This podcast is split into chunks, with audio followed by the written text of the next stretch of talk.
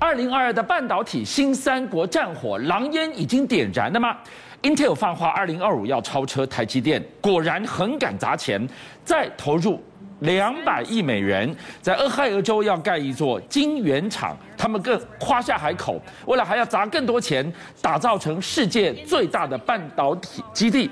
问题是这个地方向来跟半导体跟晶圆跟晶片制造是没有渊源的，这整个看起来是笑话还是警讯？从美国政府的态度来看，是从带我们看看台积电该紧张吗？没错，事实上今天的台股呢是从开低了一动两两百多点，然后又拉起来。最重要一个关键当然是台积电。那为什么台积电能够这个样子呢？主要原因是是因为最近呢台积电接获非常多订单。我们曾经在节目上讲过，有先进制程的这个订单啊，包括说 Intel 啦、AMD 等等一大堆订单都来了。对，现在最新的订单是这个。你看台积电跟 Sony 要合作，那合作的话，Sony 这一次是把它的 CIS 影像感测元件的这个代工订单呢丢给这个台积电。那么其实这个东西呢是不需要用到太先进的制程，那大概用到所谓的二十二或是二十八纳米就可以做了。但是这个好处是什么？第一个，这个产品呢非常非常特别，台积电从这边可以获得一些新的这个技术。另外一个就是说，因为这个产品是成熟制程，它的获利是相当相当高。对，所以这个对台积电来讲是个大补丸。所以你看，台积电今年预估有四百四十亿美金的这个资资本支出里面来说的话，它就有百分之十到二十是要扩充所谓成熟式的这个特殊制程，是这里面就包括说即将要供给这个 Sony 的 CIS，所以我觉得这个消息之下，当然就激励今天的台积电呢，哎，先进跟这个成熟一把抓，当然会股价会涨起来的一个情形。看到台积电吞下了这一颗大补丸，当然是第一好事，开门见山。问题是后有追兵，来看看。Intel 对，从去年底放话追赶台积电，我们很多人都觉得很好扣脸当笑话。对，今天越看越觉得这是一个警讯啊。没错，亚利桑那州有两座先进、精先进的这个制程，这个亚俄亥俄州。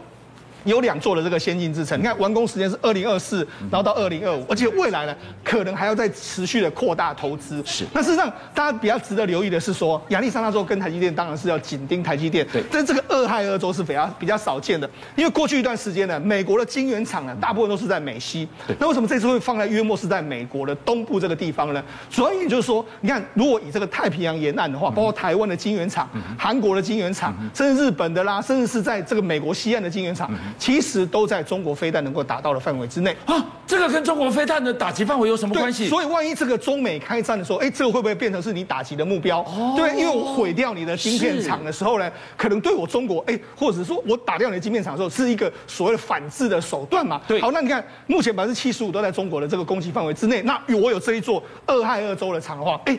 确保我美国的这个工业的安全啊，甚至我就说，哎，你看我这座厂来说话，你要好好的扶持我，所以我觉得它有非常多的战略意义在这里面。我从这个面向是从，如果俄亥俄州这个从来跟晶圆跟晶片制造没有渊源的地方，对，你砸两百亿，未来会有更多亿，它甚至会变成全球最大的半导体基地。对。在这块土地里扶持自己，Made in USA，台积电呢？对，台积电当然或多或少，或者或多或少会有影响。不过呢，因为你还是要看你的制程能力追不追得上，这才是关键啦。是。那我们在讲说，为什么 Intel 会这么的紧张？主要因为你看它最近动作非常多，除了盖两座这个晶圆厂之外，它居然还公布说我要跨入一个新的产品。你看，它在这个今年的二月二十三号的时候，国际固态电容的这个研讨会里面，它会发表一个叫做超耗超低耗电的这个挖矿晶片。也就是说，哎，Intel 要从过去的 CPU 啦，还有做过去的伺服器的产品，NBPC 的产品，它现在要跨入这个挖矿。为什么要跨入挖矿？显然，虽然它要大举投资，但是它的产品到底在哪里？它目前为止还看不清楚嘛。哇，你真的是跟台积电这死盯着台积电的高速运算，你现在挖矿你也要杀进来。对，没错。我们看到 Intel 仿佛是一条突然。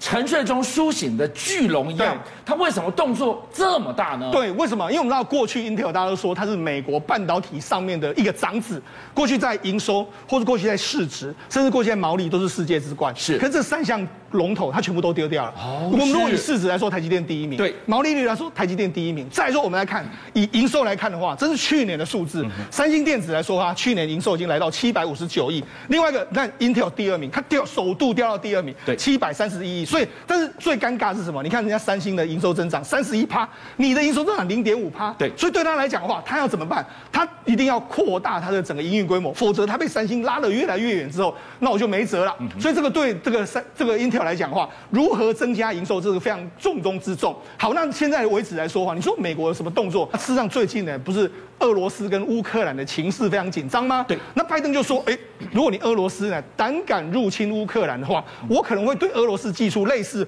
华为版的这个出口禁令。嗯。那这个华为版的出口禁令呢，可能会影响到谁呢？可能重中之重，因为我们知道，实际上目前为止来说的话，在俄国啦、手机啦，或者俄国的这个电信产品来说的话，三星跟 LG 呢是最重要的这个客户之一。是，所以如果你这样打下去的话，哇，可能三星跟 LG 两家都会打到。那你打到三星的话，无形之中你就是在帮 Intel 嘛。所以就你就知道说，其实美国现在从朝野上下都有意要持续的扶植 Intel。那当然了，对台积电一定是个压力，但是我们重点还是要看它的先进制程到底有没有办法追上台积电。今天我们讨论二零二二的半导体新三国，时间要拨回三年前，就在整个美中贸战开打，演变成了科技大战。哎，美国大梦初醒才开始往死里打，打华为。是三年下来，哇，赫然发现。华为跟梅花一样，越冷越开花。对，实际上在几年前的这个川普对这个美国，哎，对这个中国半导体的打击，哎，我觉得他真的是有先进之明。如果没有先进，没有没有没有这样打的话，哇，今天中国半导体不知道发展成什么样子。为什么这样说？你看，实际上以这个美国半导体协会的公布，他说，二零二一年呢，我们都想说，哎，中国被打压，那你照理说你盖厂的速度会变慢，没有，他居然二零二一年新建了二十八座晶圆厂，全世界最多的地方都是在中国大陆。我已经打了你三年了，你居然遍地。对，晶圆厂，而且中国是大扩大投资，是，是大到处去投资一些新的晶圆厂，还不止这样，他就说，二零二四年的时候，这个中国大陆所有的这个晶片的市占率可以提升到百分之十四点七，而且有可能会追上韩国，所以你知道其实哎十七点四，所以你知道事实上。中国大陆在发展这个半导体的野心是相当相当之强烈。哎，不对，你要发展半导体，对，你要技术，对，你要人才，你要资金呢？对，资金它绝对没有问题，但是问题在哪里？你的技术跟人才到底在什么地方？是，所以呢，最近呢，我们最最最重要的中国公司之一就是华为。华为现在想的方法是什么？我哎，我进来，我如果用华为的名义出去，你二话不说，我看到华为这两个字，先黑了再就打压你。所以他现在用一个方法是说，他有一个私募基金，这个私用私募基金叫做哈勃科技。他这个私募之后呢，你看，因为我。我是私募，所以你看哈勃跟我华为，我可以切开切割高关系。对，那我未来去投资更多的这个相关的半导体，那他要投资什么呢？依照目前最新的这个可能性来说的话，他准备要投资一些封装设备相关的。那为什么要投资封装呢？因为啊，其实中国大陆目前的中芯啊这些，他们在做这个，我我跟你讲，不是很多晶片厂吗？对。那晶片厂你晶圆做出来之后，你要封装，下游要封装。对，所以现在华为它先卡卡位之后，那我先卡位封装，是我只要把封装这一块做好之后，我未来再伺机往上。游去发展，所以那为什么要卡位这个？因为我们知道，其实中国这几年呢，它发展晶片产业，当然需要有一条龙嘛。所以这个晶圆制造跟晶圆封装是一条龙。再来就是说，因为我只要掌握了半导体的产业来说我要发展什么产业都有非常好的这种关键，而且其中的重中之重就是电动车。那为什么电动车？因为电动车，我跟大家讲。电动车大家都说哦，电动车好像需要先进制程啊，中国又没有办法做到先进制程。但是我跟大家说，电动车唯一需要先进制程的就是所谓的 AI 晶片，或者说那些影像的晶片。但其实大部分的电动车用一般的制程就可以了。那这刚好就是中国现在十四到二叉纳米最强的这个部分。是，所以我只要完成了这个我的晶圆的这个这个封装测试，或者说晶圆制造的完成之后，有助于供我的整个电动车的产业。所以你现在看到了 Intel。做先锋，带领美国发展半导体业。那中国大陆呢？被你打了三年，第四年了。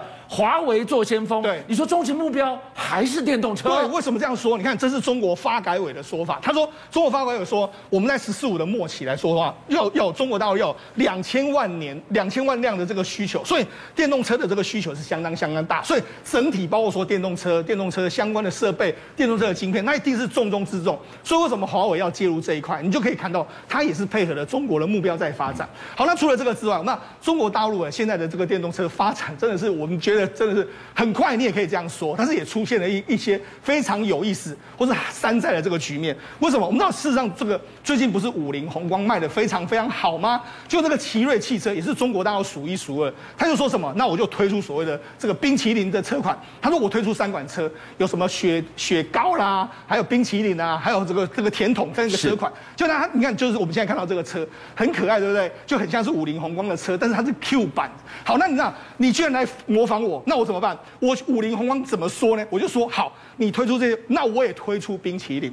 那我推出冰淇淋，我就把你的车子做成冰淇淋的样子，然后我给你回敬。